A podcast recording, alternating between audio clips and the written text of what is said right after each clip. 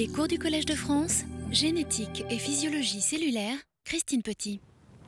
Eh bien, tout d'abord, laissez-moi vous adresser ainsi qu'à nos auditeurs tous mes voeux de santé pour cette nouvelle année, pour vous et pour vos proches.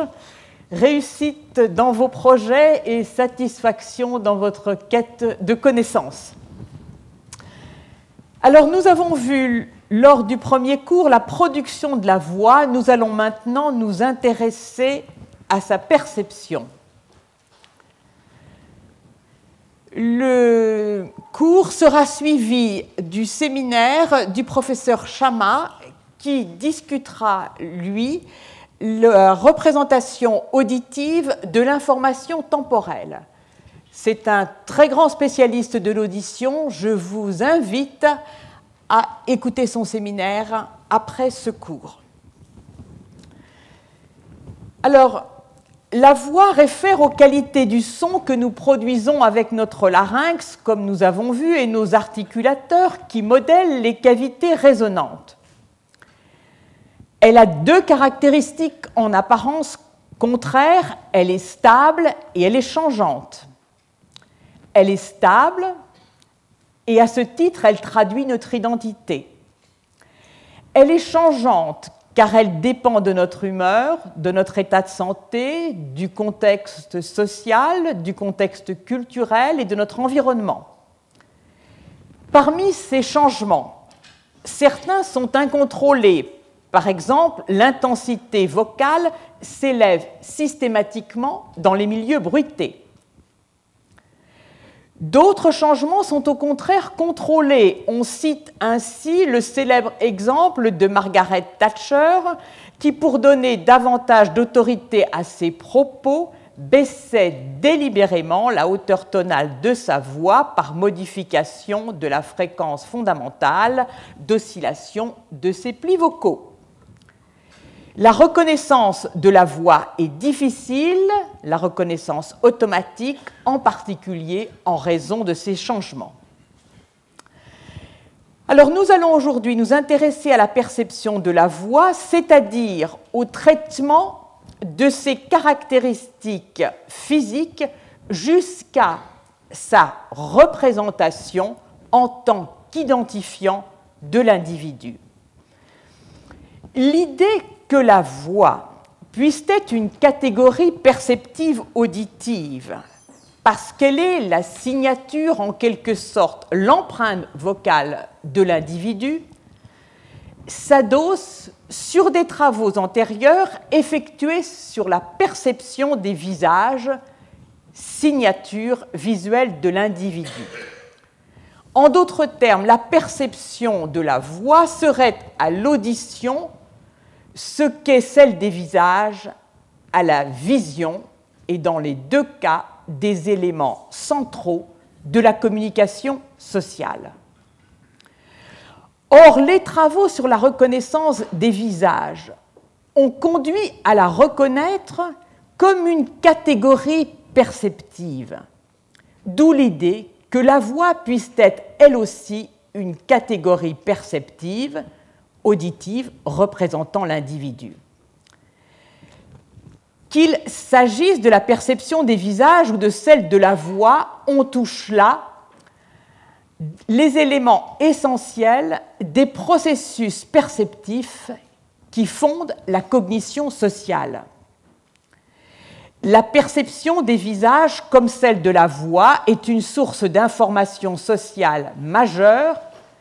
Elle donne le genre de l'individu, son âge, son identité, comme nous l'avons vu, son état de santé, ses émotions, ses intentions. Les travaux menés sur la perception des visages depuis les années 1970 ont très largement inspiré ceux qui sont menés sur la reconnaissance de la voix, mais qui ne débuteront que 20 ans plus tard avec les premiers corrélats neuronaux du traitement de la voix obtenus seulement en 2000. Pour cette raison, nous allons débuter ce cours par un bref crochet ou détour en quelque sorte du côté de la reconnaissance des visages.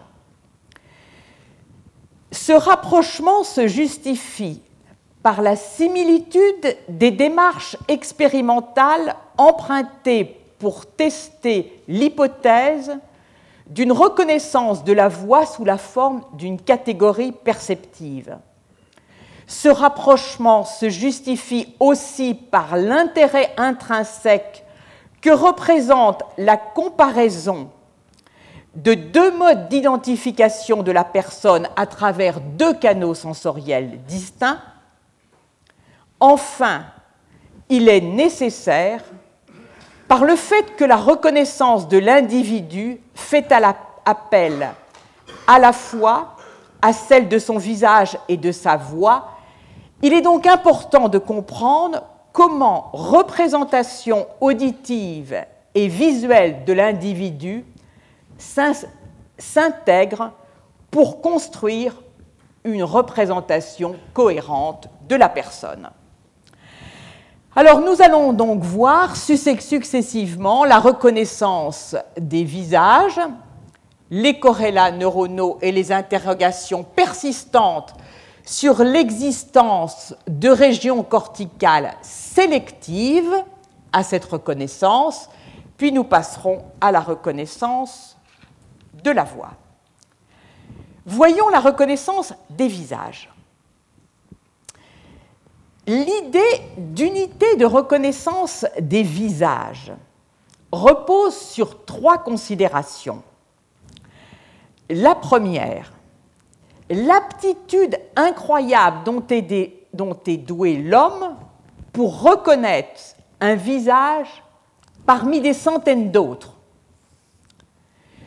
Deuxièmement, le temps particulièrement bref moins de 200 millisecondes pour reconnaître un visage qui suggère un, processus holistique de reconnaissance et non une analyse séquentielle fine de chacune des composantes du visage.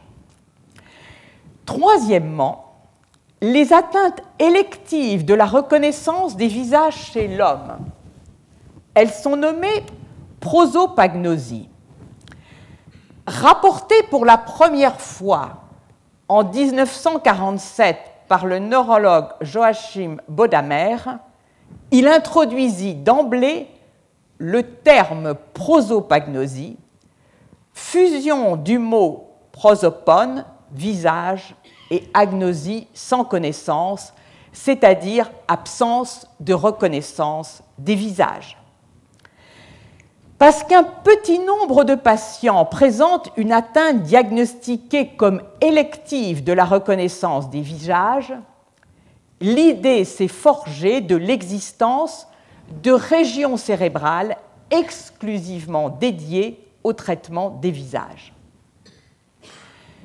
Nous allons voir qu'avant même l'identification des régions corticales impliquées dans la reconnaissance des visages, le concept antérieur proposé par Nelson, Seymour, Warren et Morton pour la reconnaissance des mots ou logogènes ou la reconnaissance des objets ictogènes a servi de cadre à Vicky Bruce et Andy Young, en 1986 pour établir leur propre cadre théorique de la reconnaissance des visages.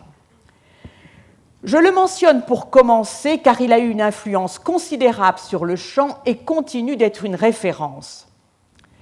C'est un modèle fonctionnel qui intègre dimensions perceptives et cognitives, la cognition étant ici étant entendue comme tout type de stockage d'informations dérivées du visage. Pour construire leur modèle, les auteurs sont partis des interrogations suivantes. Quelles sont les différentes informations qui sont codées pour permettre la reconnaissance des visages? Quels sont les composants fonctionnels à l'origine de ces codes et comment accède-t-on à ces codes? Leur théorie est fondée sur le jeu de modules, soit les boîtes que vous voyez ici. Alors attendez, je vais changer de mode.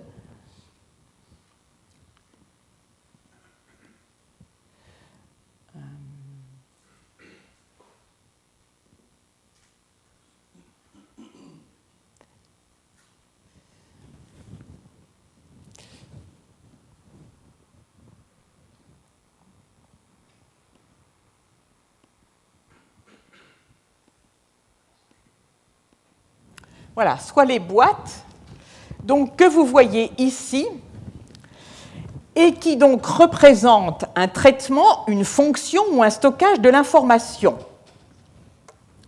Le système cognitif, par convention, euh, est indiqué sous la forme d'un nuage. L'accès à l'information est indiqué par les flèches unies ou bidirectionnelles. Le premier module est un module de codage structurel. Il capture les différents éléments de la face tels qu'ils se présentent à celui qui regarde. Il en extrait les paramètres qui ne se modifient pas avec l'expression du visage. Ces invariants des traits qui correspondent à une description du visage indépendante de son expression sont conçus comme représentant la personne. Ils correspondent à une configuration globale de la face. Ce codage de configuration globale sert au second module fonctionnel qui va permettre de reconnaître le visage. En d'autres termes, c'est la construction d'une vision holistique du visage qui va en permettre sa reconnaissance.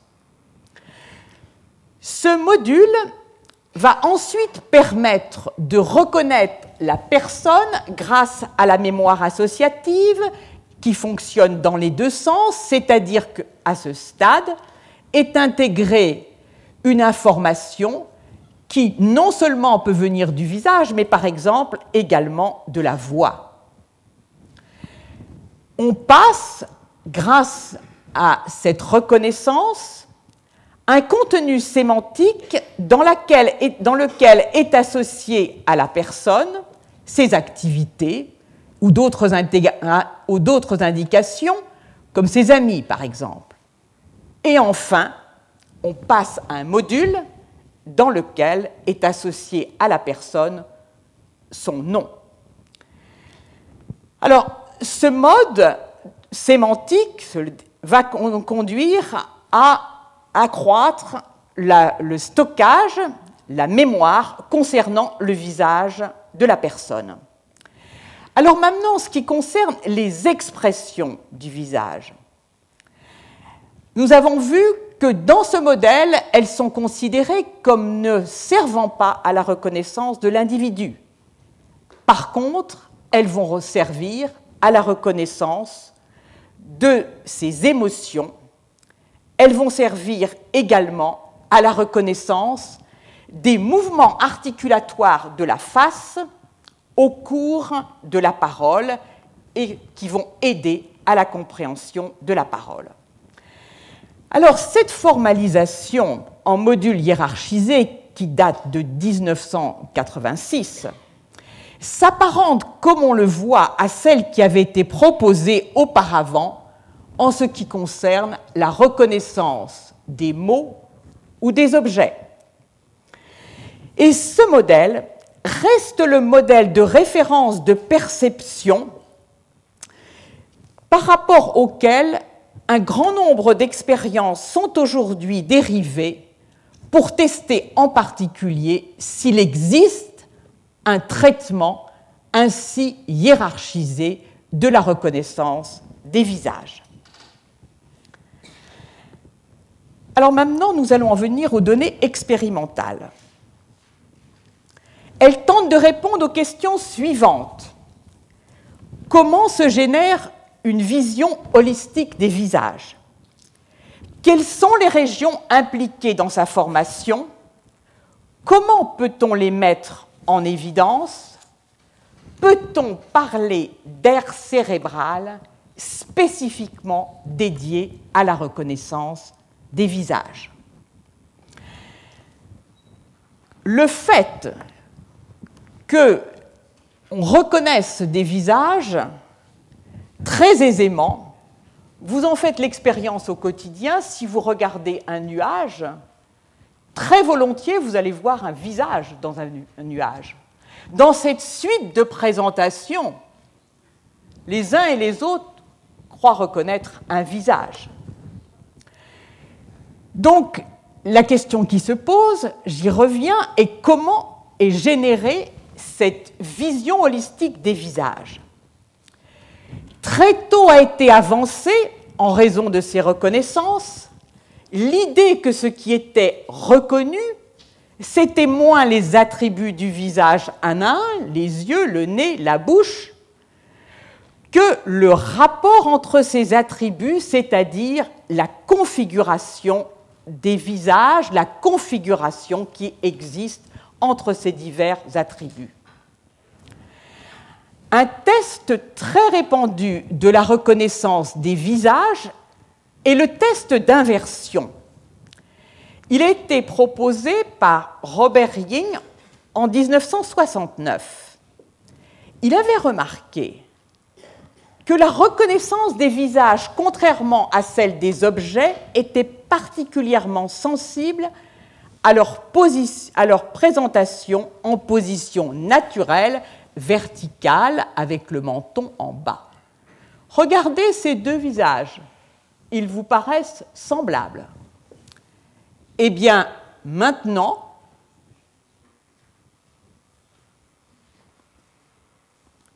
regardez-les en position retournée. Ils sont très différents. Par conséquent, notre reconnaissance des visages est distincte de celle des objets. Les objets sont bien reconnus en position inversée, pas les visages. L'attractivité d'un visage devient très différente selon que ce visage vous est présenté aux positions normales ou inversées. Alors, en ce qui concerne la, la reconnaissance des visages, on sait qu'elle est présente chez le jeune enfant, elle est présente chez le macaque et qu'elle se fonde aussi sur un type de reconnaissance holistique qui est à peu près reconstitué par un triangle. La reconnaissance des visages est holistique comme le met en évidence un autre test dit des visages composites. Ici, les visages sont constitués de deux moitiés séparées par une ligne blanche. Regardez-les, fixez la partie supérieure des visages. Sont-ils tous identiques? Alors vous hésitez à répondre. Dans un regard rapide, oui. Eh bien maintenant, si on décale, et on le verra mieux ici, la partie haute et la partie basse du visage, vous voyez bien que la partie haute du visage, en tout cas bien moins que précédemment, est différente d'un visage à l'autre. Par conséquent, ceci est un, élément qui illustre le fait que la représentation, la reconnaissance des visages repose sur une vision holistique et différente de celle des objets. Alors l'objet du cours n'est pas de discuter en détail la reconnaissance des visages, mais d'introduire un certain nombre de notions et de techniques que nous allons retrouver lors de la reconnaissance de la voix. Donc je n'irai pas plus avant dans ce domaine, simplement en mentionnant que des données récentes indiquent l'importance des contrastes de luminosité entre les différentes parties du visage dans leur reconnaissance. Alors, quelles sont les régions impliquées? Comment peut-on les mettre en évidence? On a recours classiquement à l'imagerie fonctionnelle chez l'homme, la tomographie à émission de positons, méthode qui utilise des radiotraceurs.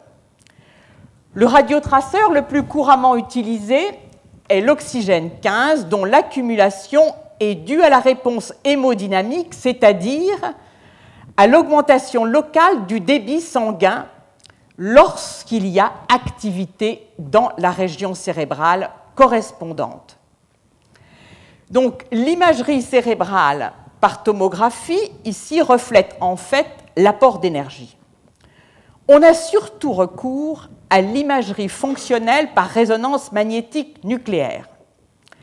Elle repose sur le fait qu'elle va localiser les zones cérébrales activées, détectées grâce à l'effet BOLD pour Blood Oxygen Level Dependent.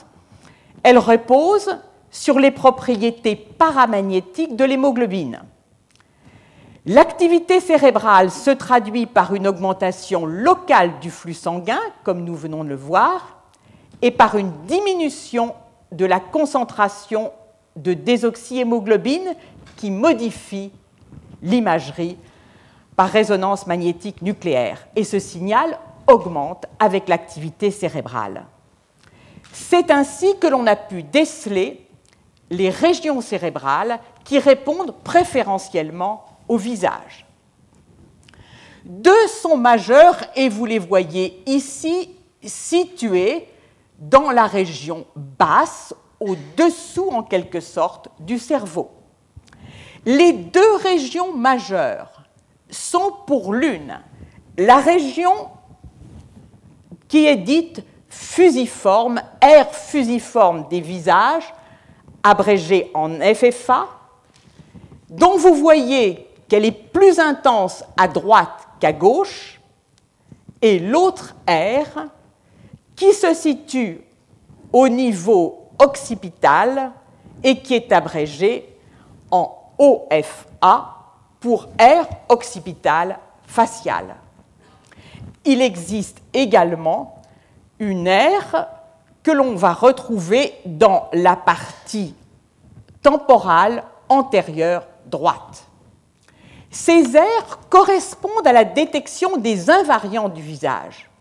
En revanche, en ce qui concerne l'expression des visages, elles se situent dans le cortex temporal que vous voyez ici. Ce cortex temporal, nous y reviendrons à maintes reprises quand je discuterai de la détection de la voix, comporte trois parties.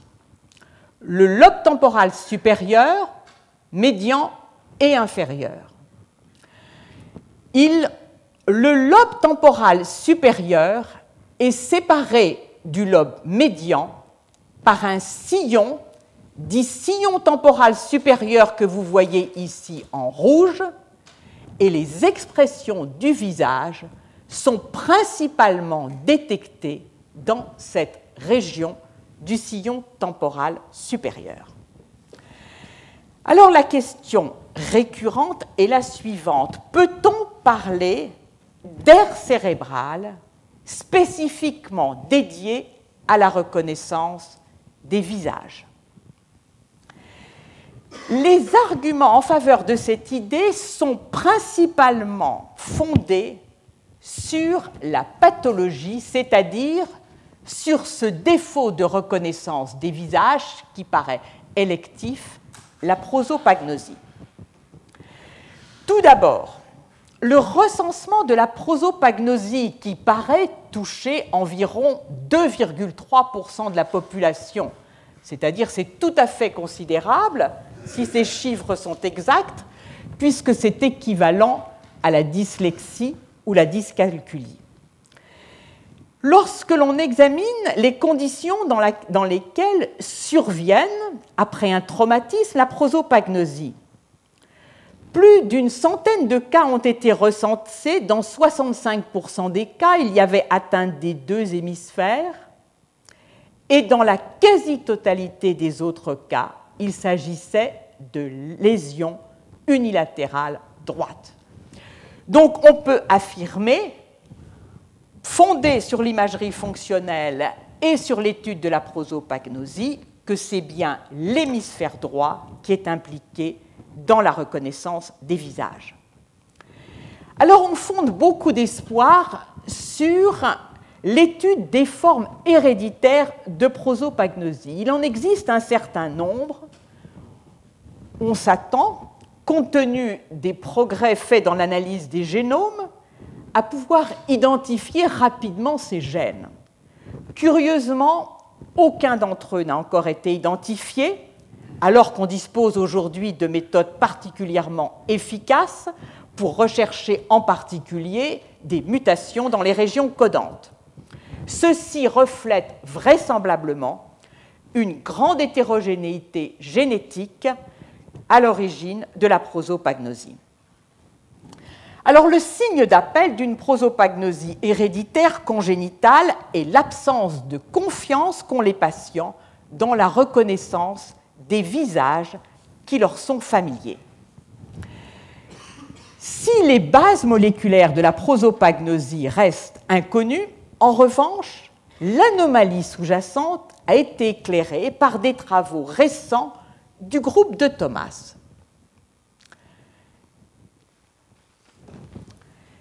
Ici est utilisée l'une des modalités de l'imagerie par résonance magnétique, l'imagerie par résonance magnétique de diffusion. Cette technique permet de visualiser la direction de diffusion des molécules d'eau. La substance blanche cérébrale est composée des axones myélinisés des neurones regroupés en faisceaux qui connectent entre elles les aires de la substance grise où se situent les corps cellulaires des neurones.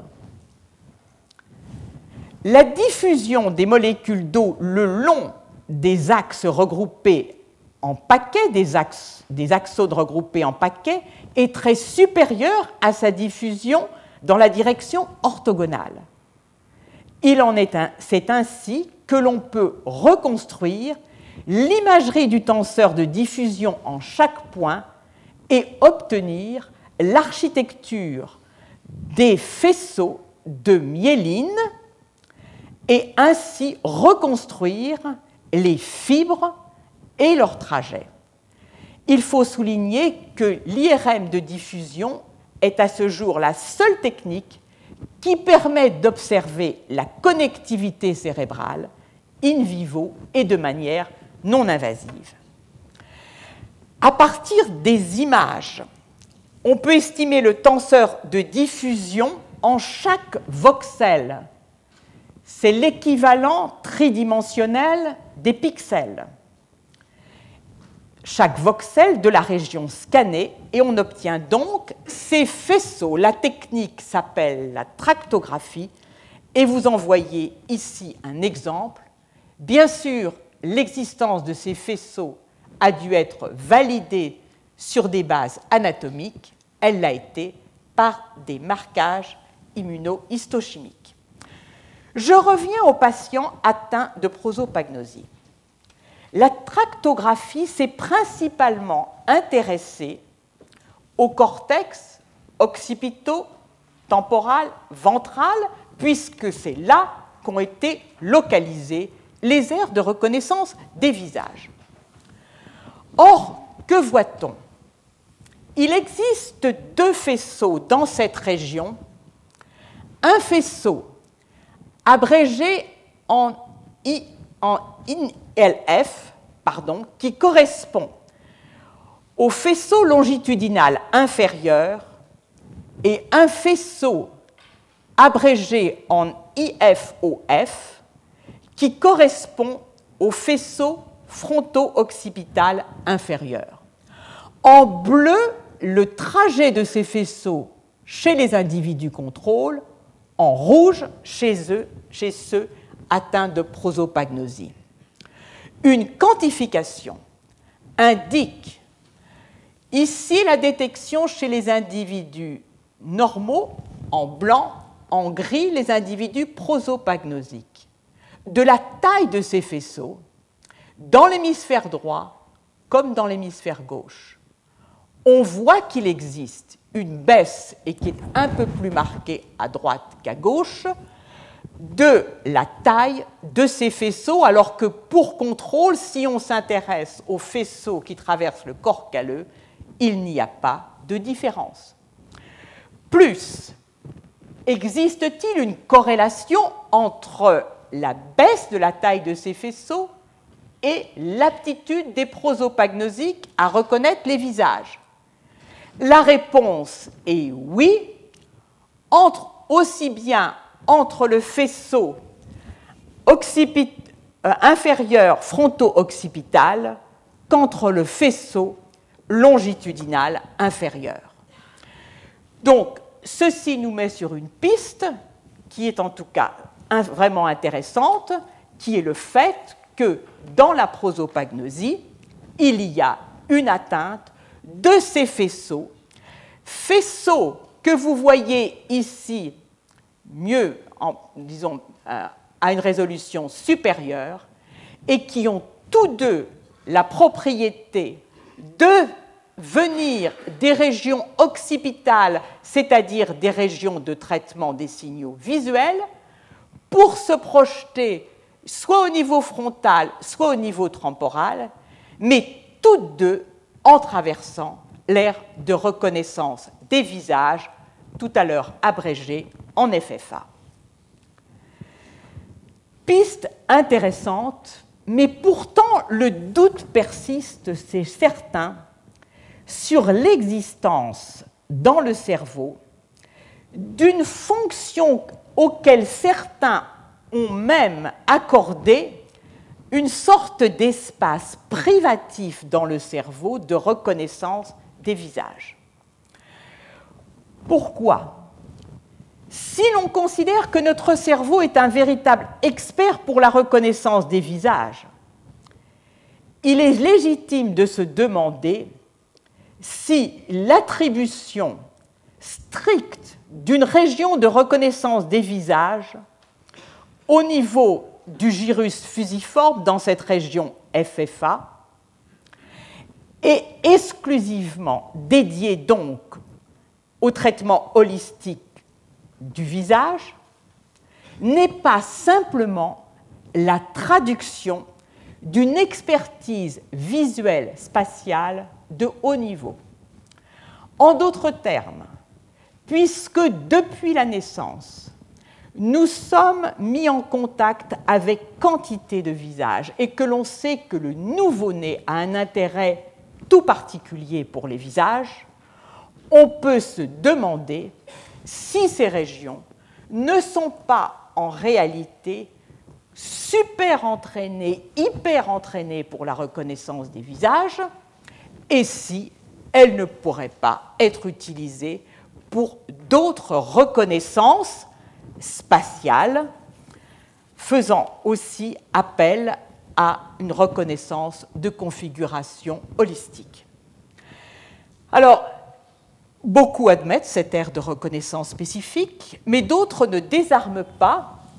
Et avant de passer à la reconnaissance de la voix, Preuve de la vivacité du débat qui perdure sur ce point, j'aimerais citer le travail d'Isabelle Gauthier, publié dans la revue PNAS en octobre 2012, qui reprend l'analyse par imagerie fonctionnelle de la reconnaissance des visages à travers l'activation de cette région FFA, mais qui, cette fois-ci, au lieu de prendre pour témoin dans la reconnaissance des objets des personnes qui n'ont pas d'expertise particulière pour la reconnaissance des objets, va prendre pour témoin des personnes qui sont expertes, qui ont un intérêt particulier et qui ont un, intérêt particulier et qui sont experts dans la reconnaissance des euh, euh, voitures,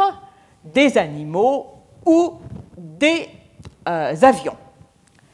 Eh bien, montre-t-elle, dans ces conditions, la région FFA est activée. D'où l'idée, le débat est en quelque sorte recensé sur la spécificité de ce domaine de reconnaissance de la voix. Que les régions que j'ai mentionnées soit préférentiellement et très significativement activée lors de la reconnaissance de la voix, il n'y a aucun doute qu'elle ne serve pas plus généralement à une expertise spatiale très pointue, la question reste ouverte. Alors, je vais maintenant en venir à la voix.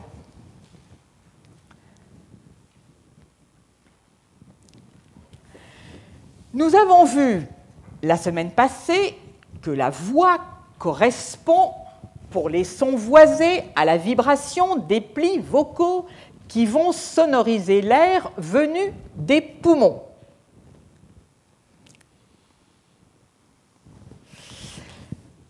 Nous avons vu la fréquence fondamentale qui correspond à la fréquence d'oscillation des plis vocaux, ces harmoniques, produits également en raison de la non-linéarité de l'ensemble des vibrations des plis vocaux.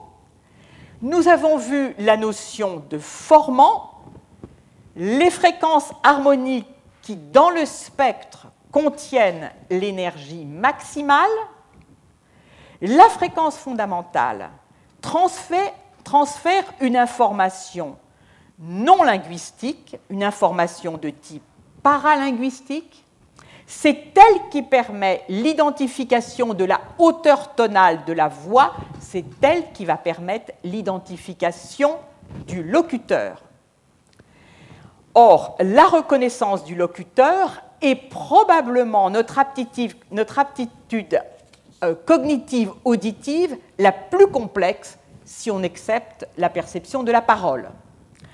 Elle transmet à nouveau des informations sur l'état émotionnel du locuteur et son état physiologique.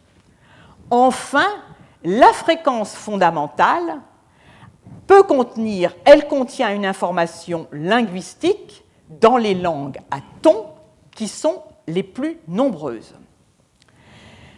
Alors, je vous rappelle que nous décelons la fréquence fondamentale, même si elle est absente du spectre vocal ou du spectre harmonique de, de la voix comme de tout autre objet vibrant, nous la décelons. C'est ce, qui ce que ceci est effectué euh, au niveau, bien sûr, du système nerveux central, et cette reconnaissance de la fréquence fondamentale est appelée en anglais virtual pitch. Alors ceci résume ce que je viens de dire, c'est-à-dire la vibration des cordes vocales avec la fréquence fondamentale et leurs harmoniques, la filtration de ce spectre à travers les cavités buccales et autres, toutes les cavités du tractus, qui ont donc des formes extrêmement variées et extrêmement mobiles, qui, par leur résonance, vont amplifier certaines des fréquences de ce spectre que vous retrouvez ici et qui constituent les formants.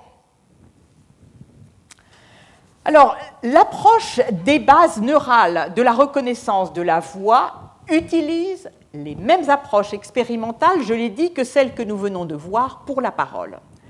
Elle progresse donc grâce aux avancées de l'imagerie fonctionnelle, comme nous venons de le voir, et grâce aussi, grâce aussi à un type d'imagerie fonctionnelle que je n'ai pas encore mentionné, qui est l'imagerie fonctionnelle en infrarouge proche, qui permet de déceler chez l'enfant l'activité des couches superficielles du cortex. En revanche, l'imagerie fonctionnelle par résonance magnétique nucléaire est beaucoup plus difficile à mettre en œuvre pour l'étude des signaux acoustiques que pour celle des signaux vocaux en raison du bruit même des machines. Il atteint quelques 60 décibels SPL. Donc, malgré tout, l'imagerie fonctionnelle par résonance magnétique est utilisée pour identifier les régions cérébrales qui répondent préférentiellement à la voix, mais tous les stimuli qui vont être utilisés sont de très haute intensité. Les progrès sont aussi dus à la genèse de signaux acoustiques synthétiques qui reproduisent les sons de parole et permettent à volonté de faire apparaître, disparaître ou de modifier certains paramètres spectrotemporaux présents dans les messages vocaux ou de créer des sons de type vocaux entièrement synthétiques. Par contre, il n'y a pas de déficit isolé de la reconnaissance de la parole chez l'homme l'équivalent en quelque sorte de la prosopagnosie. Alors on aurait pu penser que les personnes atteintes d'amusie rencontrent des difficultés particulières pour reconnaître les personnes par leur voix. La musique a été découverte et étudiée principalement par Isabelle Pérez comme la prosopagnosie, elle paraît toucher un large pourcentage de la population, environ le même pourcentage, 3%. Elle a été identifiée comme un déficit vocal, pardon, un déficit musical caractérisé par l'incapacité à reconnaître un changement de tonalité. Or, jusqu'ici, les tests utilisés reposait sur la reconnaissance de mélodies faites d'une suite de notes uniques. Mais la reconnaissance de la voix, elle, je l'ai dit, repose sur la reconnaissance de la fréquence fondamentale, bien souvent extraite à partir de ces harmoniques. Donc on peut se poser la question, est-ce que ces personnes à musique sont capables de reconnaître les harmoniques, d'extraire la fréquence fondamentale. Alors récemment, Isabelle Pérez a procédé à une analyse qui me paraît particulièrement intéressante. Plutôt que d'utiliser des suites de notes, des sons purs, elle s'est intéressée à... Elle a, elle a, elle a utilisé des suites d'accords. Et plutôt que de solliciter une réponse explicite des personnes sur le fait qu'elles reconnaissent ou non une différence entre une mélodie et une autre, elle a utilisé un test qui est de plus en plus utilisé et qui consiste à en quelque sorte présenter une stimulation avant la stimulation test, on parle de priming et ce priming est implicite. Le participant à l'étude n'a pas connaissance de la façon dont est organisé le test. Il s'agit donc d'une approche qui a fait la preuve de son efficacité dans beaucoup d'autres circonstances. Et on va essayer de définir par cette approche est-ce que chez les amusiques, il y a reconnaissance des sons harmoniques? On présente une suite d'accords, ou plutôt deux suites d'accords, qui diffèrent, on est en Do majeur, par les deux derniers accords. À cette suite d'accords sont associées des syllabes virtuelles. Et pour le dernier accord, soit il est présenté avec une syllabe, dit, soit avec une autre syllabe, du. On va demander à la personne si elle reconnaît le D et le du dans le contexte de cette suite dans laquelle les deux derniers accords présentent une hiérarchie, dans la hiérarchie tonale sont extrêmement connectés aux autres accords, versus lorsque l'on présente une suite dans laquelle les deux derniers accords le sont moins. Les résultats sont les suivants. Les personnes atteintes d'amusie, comme celles qui ne sont pas atteintes, présente une excellente reconnaissance de la syllabe dit, ou du dans tous les cas. Mais si on s'intéresse maintenant au temps de latence de la réponse, on s'aperçoit que si on mesure le temps de latence dans ce cas-ci, c'est-à-dire lorsque la hiérarchie tonale est très élevée ou moindre, moins élevée, le temps de latence chez les personnes normales, qui n'ont pas d'amusie, versus les autres, est plus long lorsque les deux derniers accords ont donc une tonalité moins liée aux accords précédents que dans le cas plus haut.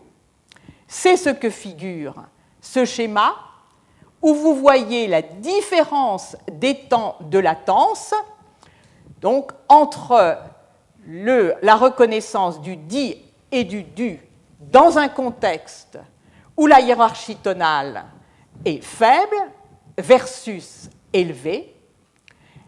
Et ce que vous voyez, c'est qu'il y a aussi un raccourcissement de la reconnaissance, un, raccourcissement du temps de latence chez les personnes à musique, qui est certes moindre que chez les contrôles, mais qui traduit par conséquent le fait que les amusiques repèrent, identifient quelque part les harmoniques, ou en tout cas sont capables de reconnaître une certaine régularité liée aux harmoniques.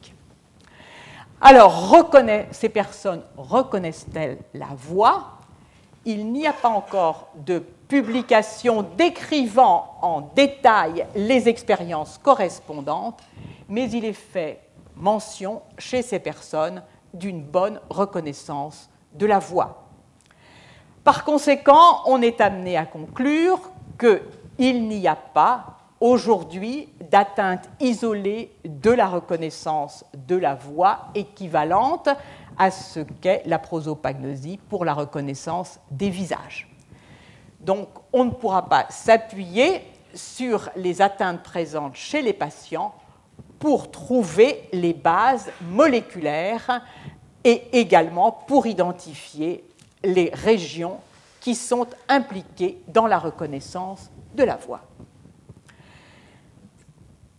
Alors, comme pour la reconnaissance des visages, des éléments ont été obtenus par imagerie, par euh, imagerie fonctionnelle, par résonance magnétique nucléaire.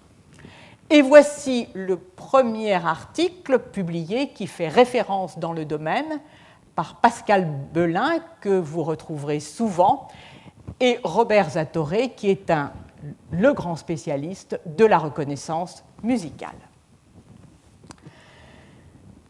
Alors, trois tests vont être proposés. Alors, tout d'abord, il va s'agir, dans ce premier manuscrit, de l'étude de la reconnaissance des sons non vocaux, NVOC, versus les sons vocaux qui sont représentés ici. Et bien sûr, le problème, puisque l'on travaille par soustraction, c'est-à-dire que l'on va soustraire des images obtenues par scanner lors de la présentation d'un son vocal versus un son non vocal, le problème principal, ce sont les sons contrôle. Premier type d'expérience.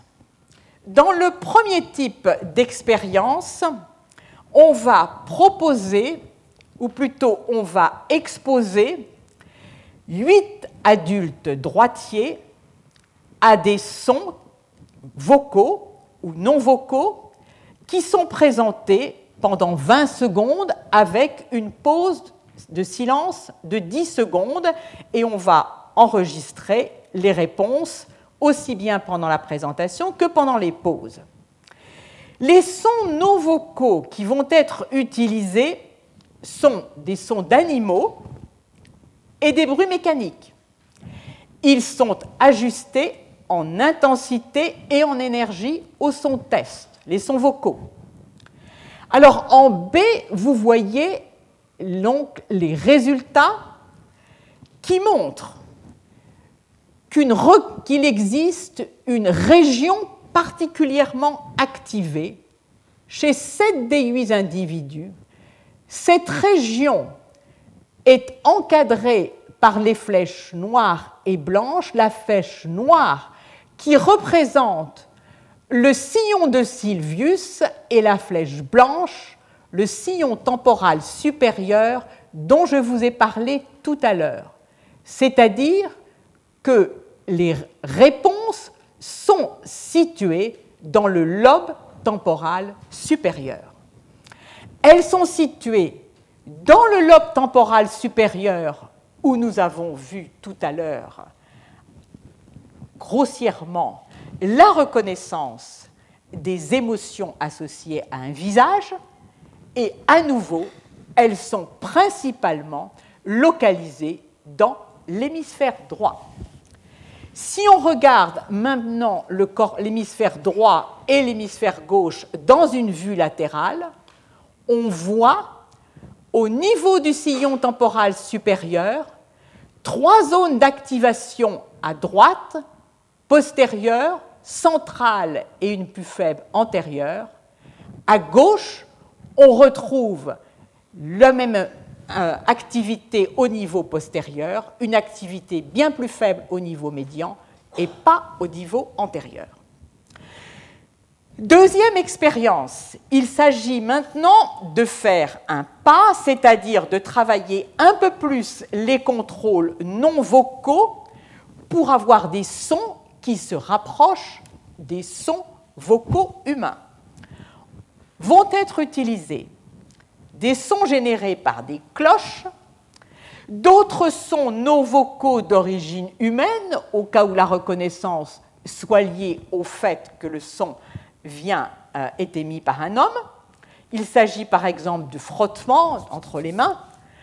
Le troisième son contrôle va consister en des bruits blancs, c'est-à-dire des bruits dont le spectre est continu, modulés en amplitude, de la même façon que les sons vocaux, et enfin des sons vocaux mélangés, à nouveau, dont le profil en termes d'enveloppe sonore, c'est-à-dire de variation d'amplitude en fonction du temps, est le même dans les trois cas. Par contre, le spectre est évidemment différent.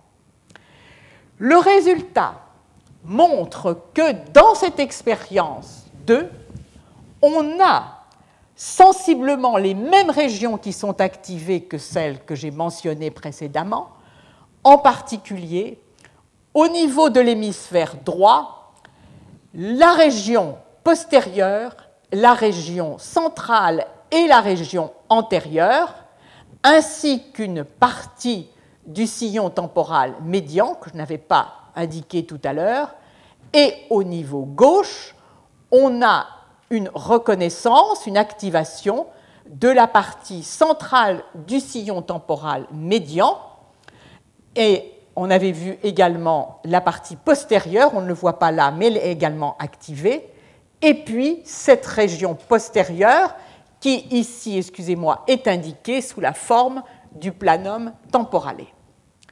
Troisième expérience, elle est faite avec d'autres individus pour élargir donc l'échantillon des personnes soumises au test.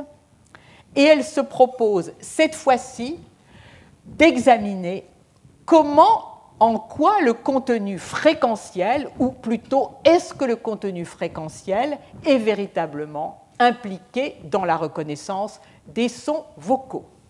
Et on va utiliser des filtres pour modifier la composition spectrale qui vont laisser passer soit l'information de basse fréquence, soit l'information de haute fréquence, sur les sons vocaux comme sur les sons non vocaux.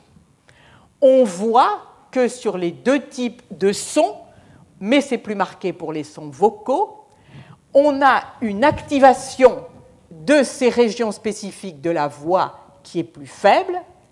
Et ce qui est intéressant, c'est qu'en parallèle est effectué un test de reconnaissance vocale et qui montre une baisse de la reconnaissance vocale parallèle à la baisse du signal obtenu en imagerie euh, fonctionnelle par résonance magnétique nucléaire.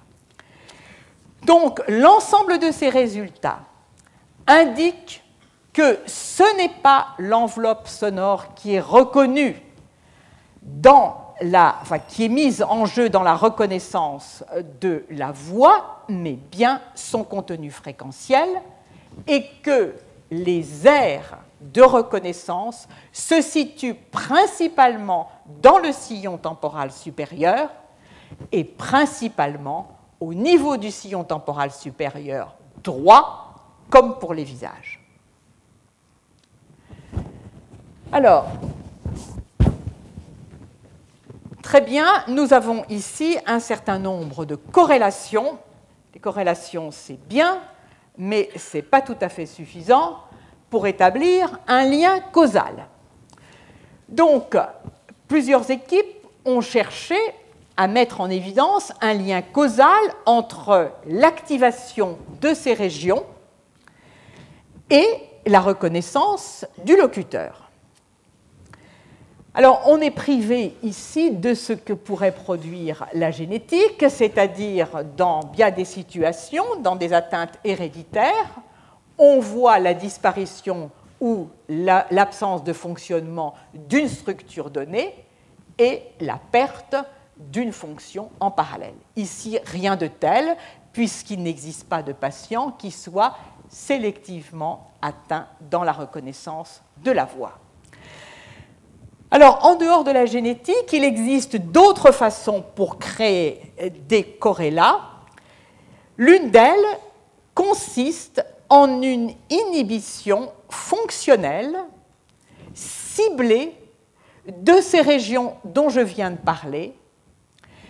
Inhibition, donc fonctionnelle, pour laquelle on va poser ensuite de ça comme question, est-ce que la perte d'activité ou la diminution de l'activité de, de cette région s'accompagne d'une baisse de reconnaissance de la voix. Et ceci est réalisé par la stimulation magnétique transcrânienne répétitive que l'on peut cibler sur la région de reconnaissance de la voix ici en rouge au niveau du sillon temporal supérieur ou sur une reconnaissance qui n'a ou, sur une région qui n'est absolument pas impliquée euh, dans la reconnaissance de la voix. Ici, il s'agit du sillon supramarginal que vous voyez en vert. Alors, comment l'inhibition de la fonction de cette région affecte-t-elle la reconnaissance de la voix?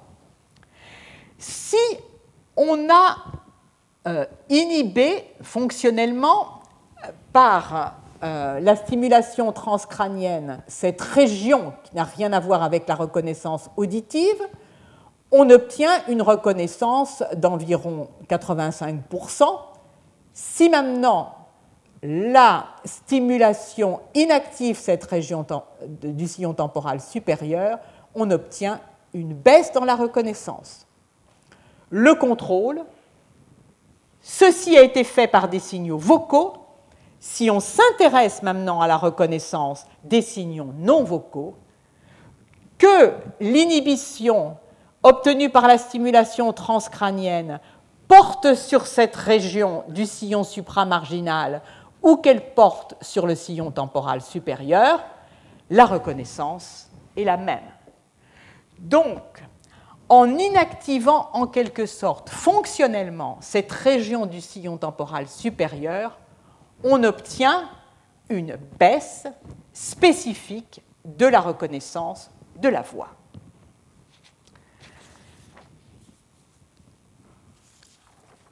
Alors, au-delà de cette première expérience, de cette expérience qui a été faite à nouveau par Pascal Belin et Zatoré, en 2003, d'autres expériences ont eu pour objectif donc d'essayer d'être capable de définir plus finement par imagerie fonctionnelle les régions de reconnaissance de la voix. Alors, une première stimulation, d'abord, à nouveau, un travail fait par les mêmes auteurs qui se fonde sur les propriétés d'adaptation que j'ai mentionnées lors euh, de l'exposé sur la reconnaissance des visages. L'adaptation est une propriété des populations neuronales. Elles réduisent leur taux de décharge en potentiel d'activité lorsqu'il y a répétition des stimulations. Alors, on utilise aussi le terme de suppression de répétition.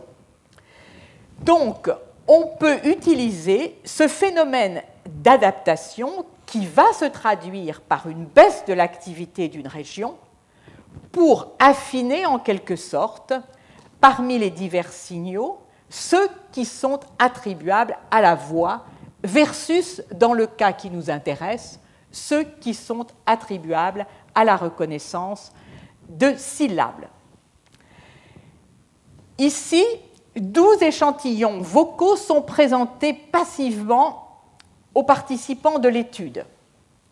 12 échantillons qui, soit sont composés de douze syllabes différentes prononcées par une même voix, et il s'agit dans ce cas d'identifier la région qui correspond à la région activée par la reconnaissance du locuteur, et de façon symétrique, on va présenter une même syllabe par douze locuteurs différents et on va regarder son adaptation pour identifier la région de reconnaissance des syllabes. Alors, ce que nous voyons ici, ce sont donc les résultats obtenus lors du test de reconnaissance du locuteur. Je vous passe le fait que lorsque le signal est répété, bien sûr, le signal que l'on observe dans tous les cas au niveau du cortex auditif primaire diminue. Mais ce que l'on voit, c'est une diminution nette lors du test de reconnaissance du locuteur des signaux qui sont associés au sillon temporal supérieur, mais l'on précise ici dans sa partie antérieure. Et voici les résultats quantifiés dans la reconnaissance des locuteurs, euh, le trait qui joint les cercles, pardon, non, les euh, losanges pleins et la reconnaissance des, de, pardon, le locuteur ici et la reconnaissance des syllabes par les carrés blancs. On voit ici, on est dans le cortex auditif primaire indiqué par a1 gauche et droit. Dans tous les cas, on a une adaptation. On est ici maintenant dans le sillon temporal supérieur droit et dans sa partie antérieure. Il y a une adaptation aussi bien à la reconnaissance des syllabes dans la présentation qui vise à identifier la région de reconnaissance des syllabes et celle du locuteur, mais l'adaptation comme l'indique la pente de la droite, est beaucoup plus importante en ce qui concerne la reconnaissance, disons, la, baisse du signal liée à la présentation itérative de la voix d'un locuteur donné. Un progrès a été fait dans l'identification de ces régions. Ce progrès repose en partie sur un article publié dans Science en 2008 et dont le premier auteur euh, est Elia Formisano, que vous reverrez dans beaucoup d'articles. Alors, il s'agit ici de reconnaître, d'identifier les régions qui, vont être, qui reconnaissent les invariants acoustiques de la voix des locuteurs versus les invariants acoustiques des voyelles. les limites de la méthodologie que j'ai évoquée à plusieurs, euh, plusieurs, fois en ce qui concerne l'imagerie par résonance, euh, l'imagerie fonctionnelle par résonance magnétique, sont certes le fait qu'on est amené à utiliser systématiquement des sons de haute intensité, mais il existe une autre limite qui repose sur la faiblesse des algorithmes d'analyse de ces signaux, de ces voxels jusqu'à présent développés. Et c'est principalement à cette limite, aux limites de cette analyse, que ce papier va s'intéresser en développant des algorithmes particuliers de reconnaissance de la voix et des syllabes. Alors, le schéma expérimental est le suivant. Trois locuteurs vont prononcer trois voyelles et dans un très grand nombre de façons répétées un grand nombre de fois.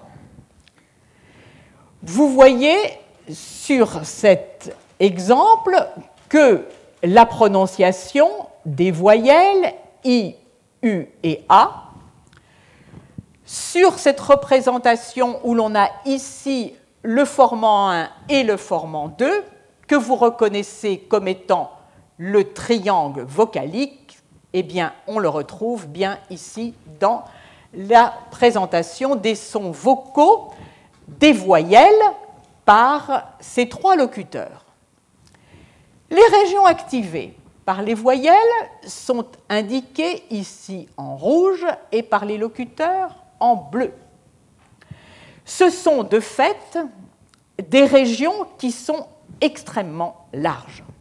Et on ne peut pas tirer simplement en regardant ces profils d'activation de conclusions sur des régions spécifiques ou des, plutôt des profils d'activation spécifiques de cette région temporale, profils qui serait spécifique à la reconnaissance des voyelles ou profil qui serait spécifique à la reconnaissance du locuteur.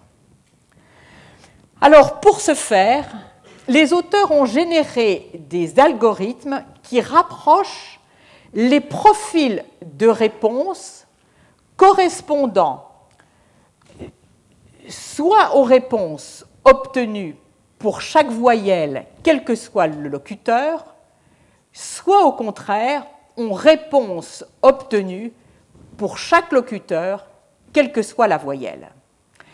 Ainsi est créée une sorte de machine virtuelle qu'ils ont éprouvée et qui repose sur le traitement de 15 voxels les plus discriminants, discriminants c'est-à-dire en termes de robustesse statistique, lorsqu'ils sont éprouvés par 60 sons qui permettent de tester soit le locuteur, soit la voyelle. Alors voici ici la représentation des profils obtenus en rouge pour les voyelles, en bleu pour le locuteur. Tout de suite, il vous apparaît qu'il existe pour les voyelles et pour le locuteur une certaine parenté dans les différents profils. Donc ce degré d'apparentement, ils en ont construit une représentation simplifiée de basse dimension qui représente donc la proximité des profils en A et B les voyelles en rouge comme nous venons de le voir et en C et D des locuteurs en A pour un, seul individu, comme en C, en B, s'il s'agit de la moyenne des résultats obtenus avec sept individus différents. Peut-on, existe-t-il, à partir de ces profils de proximité, peut-on, euh, euh, existe-t-il une corrélation entre ces profils de proximité et la reconnaissance des voyelles vues à travers leur composition en harmonique? Eh bien, c'est ce que montre ce schéma où l'on voit ici les distances normalisées et euh, ici, alors, euh, non, pardon, ici les distances normalisées et ici les harmoniques F1, F2 qui caractérisent les voyelles, où on voit qu'il existe une corrélation, elle est hautement significative. Existe-t-il maintenant une corrélation entre les distances, les profils tels qu'on les a observés et la fréquence fondamentale qui caractérise le locuteur? Oui, le résultat est un peu moins beau, mais il est hautement significatif. Alors, on voit donc que cette méthode a permis de visualiser les activités corticales en rapport avec les voyelles et en rapport avec les voix des locuteurs. La conclusion majeure de ce travail est la possibilité, grâce aux algorithmes développés, de mettre en évidence que dès le stade de, traitement au niveau du cortex temporal, puisque tous les signaux ont été extraits à partir des voxels situés dans le cortex temporal, c'est-à-dire dans les premières étapes de traitement du signal auditif, une signature, une signature de reconnaissance du locuteur, une signature de reconnaissance de la voyelle. Donc ceci représente une avancée extrêmement prometteuse et bien sûr, les auteurs concluent pourquoi pas demain une même approche pour la reconnaissance des mots.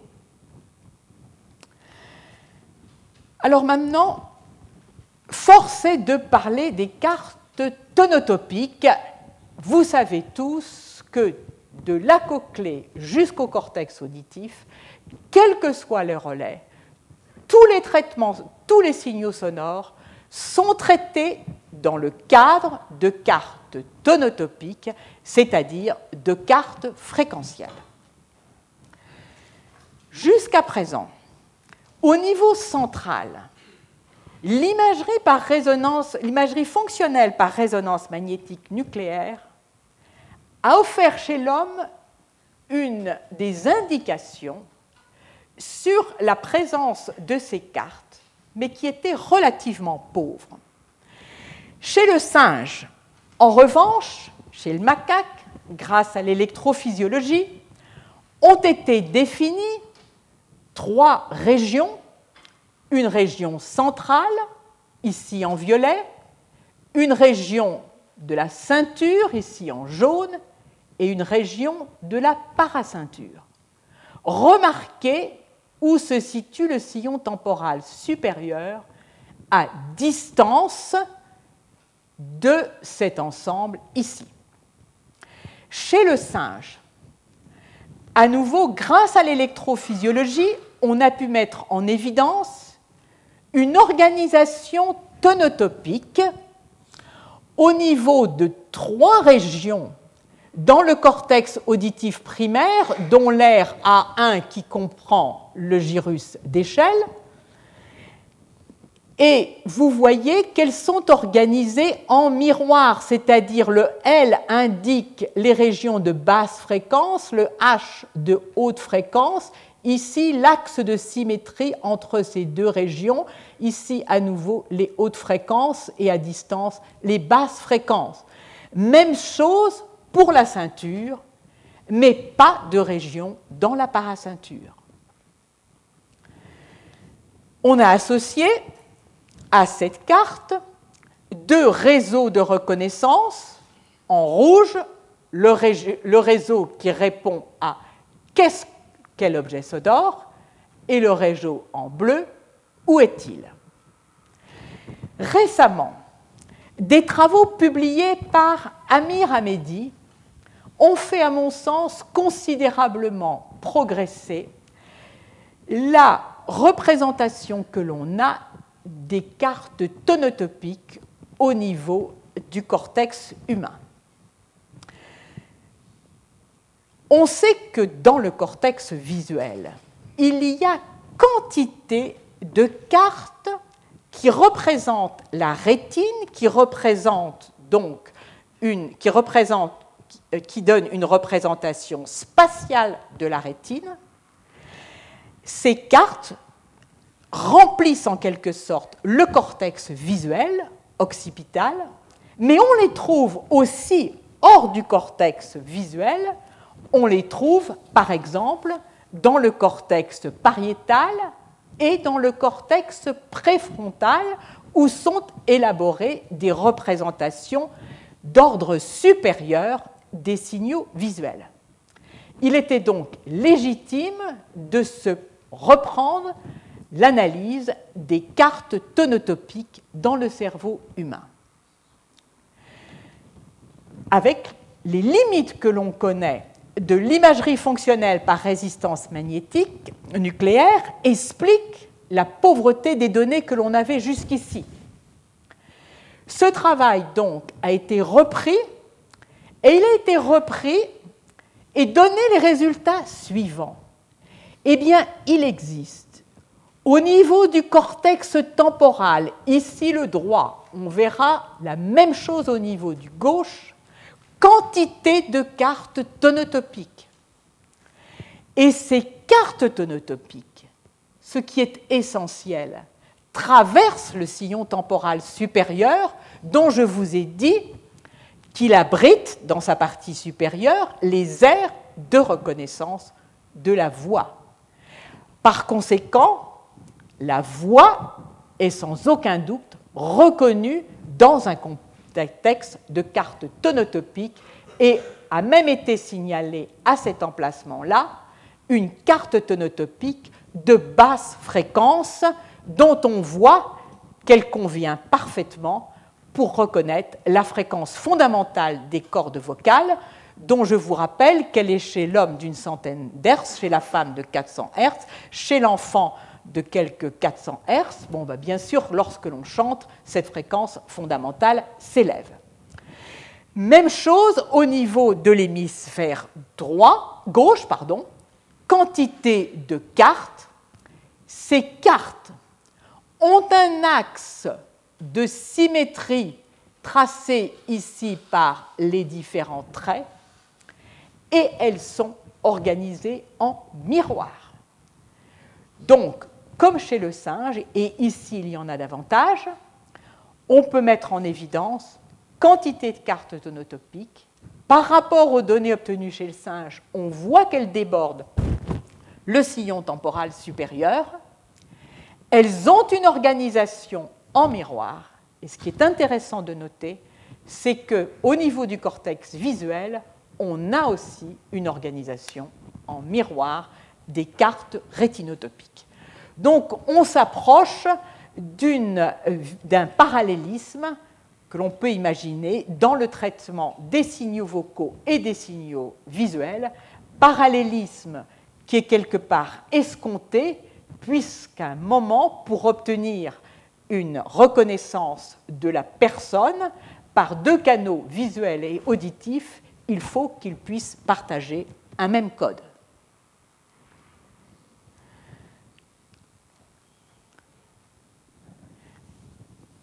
Alors, je vais maintenant, il m'a paru important de faire une petite diversion parce que les données sont suffisamment, euh, je dirais, euh, excitantes et intrigantes sur la reconnaissance, nous avons vu jusqu'ici la reconnaissance donc, de la hauteur tonale à travers les harmoniques.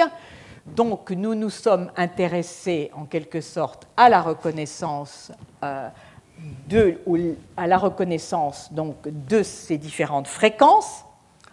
Or, nous vivons depuis des années sur le fait que nous avons une, limite dans notre reconnaissance des hauteurs fréquentielles, une limite, c'est-à-dire une reconnaissance fréquentielle au-delà de laquelle nous sommes incapables de percevoir de façon euh, euh, robuste la différence entre deux sons.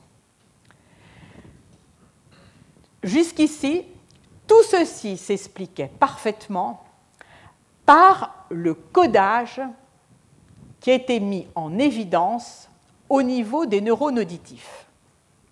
Jusqu'à quelques kilohertz, chez l'animal, lorsque l'on enregistre les potentiels d'action, ils ont la même fréquence que le son incident, les neurones déchargent en cadence avec les vagues sonores.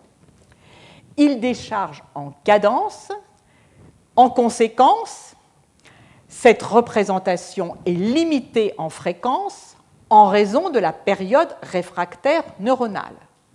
Donc, on s'attend à ce que les décharges ne puissent pas excéder 1 kHz.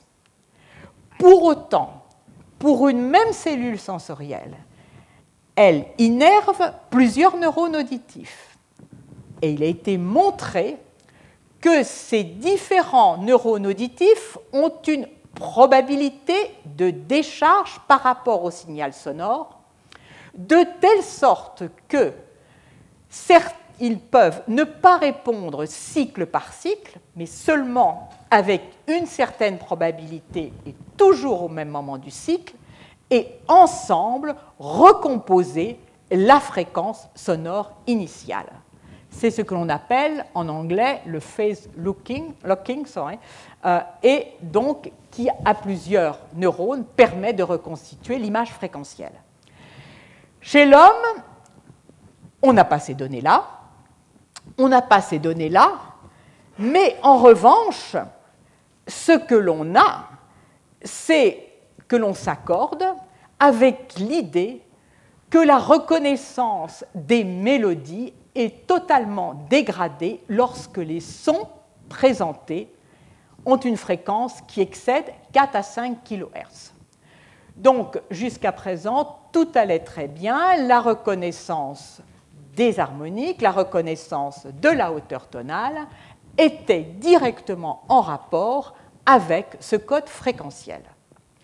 Au-delà de quelques kilohertz, les neurones stimulés par des fréquences plus élevées n'ont pas cette décharge en cadence. L'information fréquentielle repose sur la position des cellules le long de l'axe tonotopique qui vont, elles vont être stimulées en fonction de la fréquence sonore et donc de leur disposition sur cet axe tonotopique.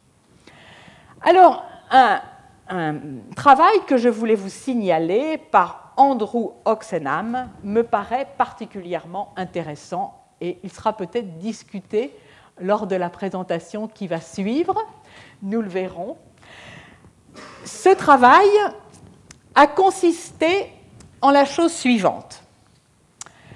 Il s'est dit qu'il fallait que, en réalité, certains pensaient que cette limite à la détection de la hauteur sonore n'était pas un problème totalement résolu.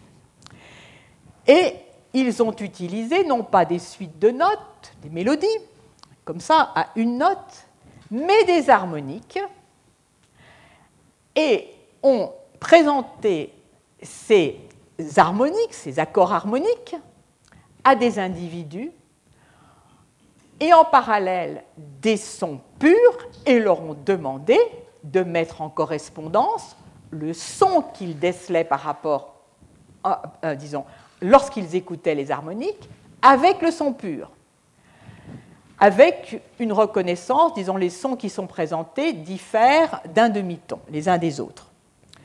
Donc le test repose sur la détection de la fréquence fondamentale à partir des harmoniques. Dans ce test, trois situations. Dans la première, donc vous voyez les harmoniques en rouge à chaque fois, les fréquences harmoniques, et en bleu la fréquence fondamentale. On présente des harmoniques, vous remarquerez leur nombre, mais dont certaines font moins de 5 kHz. Par conséquent, on s'attend à ce que la fréquence fondamentale soit décelée. Elle l'est, c'est ce que montre ce schéma. vous voyez qu'il y a une reconnaissance très correcte. La seule différence entre les points noirs, les cercles noirs et les cercles blancs est le fait que dans un cas, on a présenté la première harmonique se situe à 3, euh, disons, et la troisième harmonique est la plus basse, et dans les autres cas, c'est la sixième. Grosso modo, les résultats sont les mêmes, à cela, rien d'étonnant. Voici maintenant une autre série harmonique dans, laquelle les harmoniques sont toutes supérieures à 7 kHz. La limite antérieure que l'on se fixait pour la reconnaissance de la hauteur tonale dans une telle situation est dépassée. Elle est indiquée ici.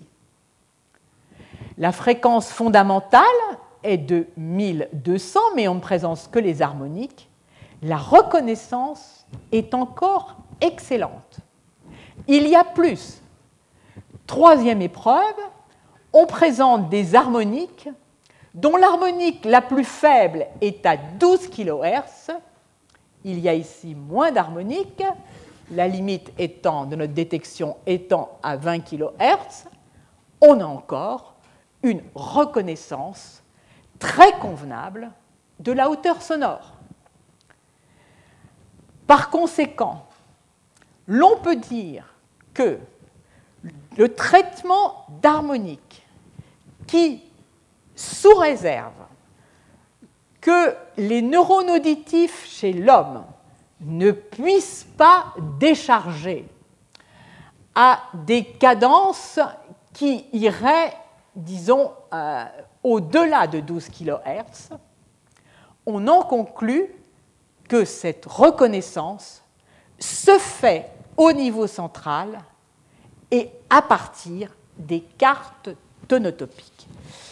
Donc, ceci, euh, à mon avis, euh, valait le détour, car c'est une modification singulière dans le parallélisme jusque-là tracé entre l'aptitude à reconnaître des sons de fréquence précise fondés sur la, euh, comment dire, la décharge synchrone versus maintenant l'idée qui est proposée versus sur la tonotopie. Qu'est-ce qui fait la différence entre ce test et les tests précédents? Une chose essentielle, dans bon nombre de cas, ce ne sont pas deux, trois harmoniques qui sont présentées comme dans les tests habituels, mais ici une douzaine d'harmoniques. Je vous ferai remarquer qu'ici il n'y en a que cinq. De plus, toutes ces harmoniques sont présentées en présence de bruit, 50 décibels de bruit, et les auteurs pensent que ce bruit de fond, en quelque sorte, supprime la perception de tous les produits de distorsion qui existent dans l'oreille. Bon, ceci reste bien sûr à être examiné. C'est qu'une hypothèse, mais en tout cas, euh, c'est un grand changement, à mon avis, dans la représentation de la détection de la hauteur sonore jusqu'ici. Alors, je crois qu'il est malheureusement temps pour moi de passer au dernier paragraphe qui est un tout petit peu différent, mais qui va nous, renvoyer vers la voix et qui va introduire le prochain cours. Je reviens donc à la détection de la voix. Nous avons donc vu les efforts depuis une bonne dizaine d'années qui visent à distinguer qui parle et que dit-il. Deux réseaux neuronaux distincts. Y a-t-il un dialogue entre ces deux, réseaux? Eh bien, je vais discuter ce point à travers un travail fait chez l'adulte et qui pose la question suivante. La reconnaissance des phonèmes affecte-t-elle la reconnaissance de la voix du locuteur? Astucieusement, ces auteurs ont tiré profit de la dyslexie, des atteintes de certaines personnes par la dyslexie. Ce qui caractérise la dyslexie, c'est l'absence de reconnaissance des phonèmes. Comment l'absence de reconnaissance des phonèmes affecte-t-elle la reconnaissance de la voix? Eh bien, si l'on présente, mais, j'ai un peu de mal, voilà, si l'on présente à des sujets contrôle et à des sujets atteints de dyslexie, une reconnaissance de la voix alors que les locuteurs prononcent des paroles en anglais. Les dyslexiques sont beaucoup moins aptes à reconnaître le locuteur que ne le sont les non dyslexiques. Pardon. Ici. Et maintenant, que se passe-t-il si ces locuteurs s'expriment non pas dans la langue maternelle euh, des personnes qui font le test, donc pas en anglais mais en chinois, eh bien cette fois-ci, la reconnaissance est la même pour les dyslexiques et pour les personnes contrôle, et au passage, elle est bien moins bonne pour les personnes contrôle lorsqu'il n'y a pas de connaissance, c'est-à-dire une sorte d'habituation au langage correspondant. C'est ce que maintenant traduisent en termes chiffrés ces données. Je vais passer là-dessus, j'y reviendrai la prochaine fois.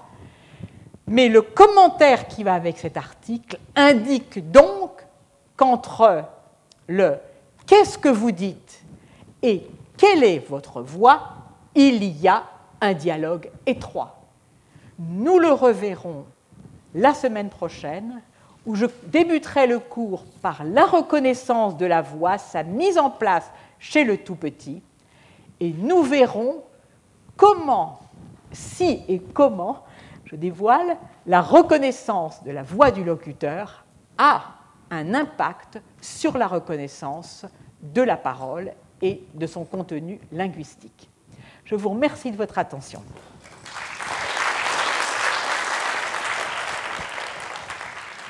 Retrouvez tous les contenus du Collège de France sur www.colège-2-france.fr.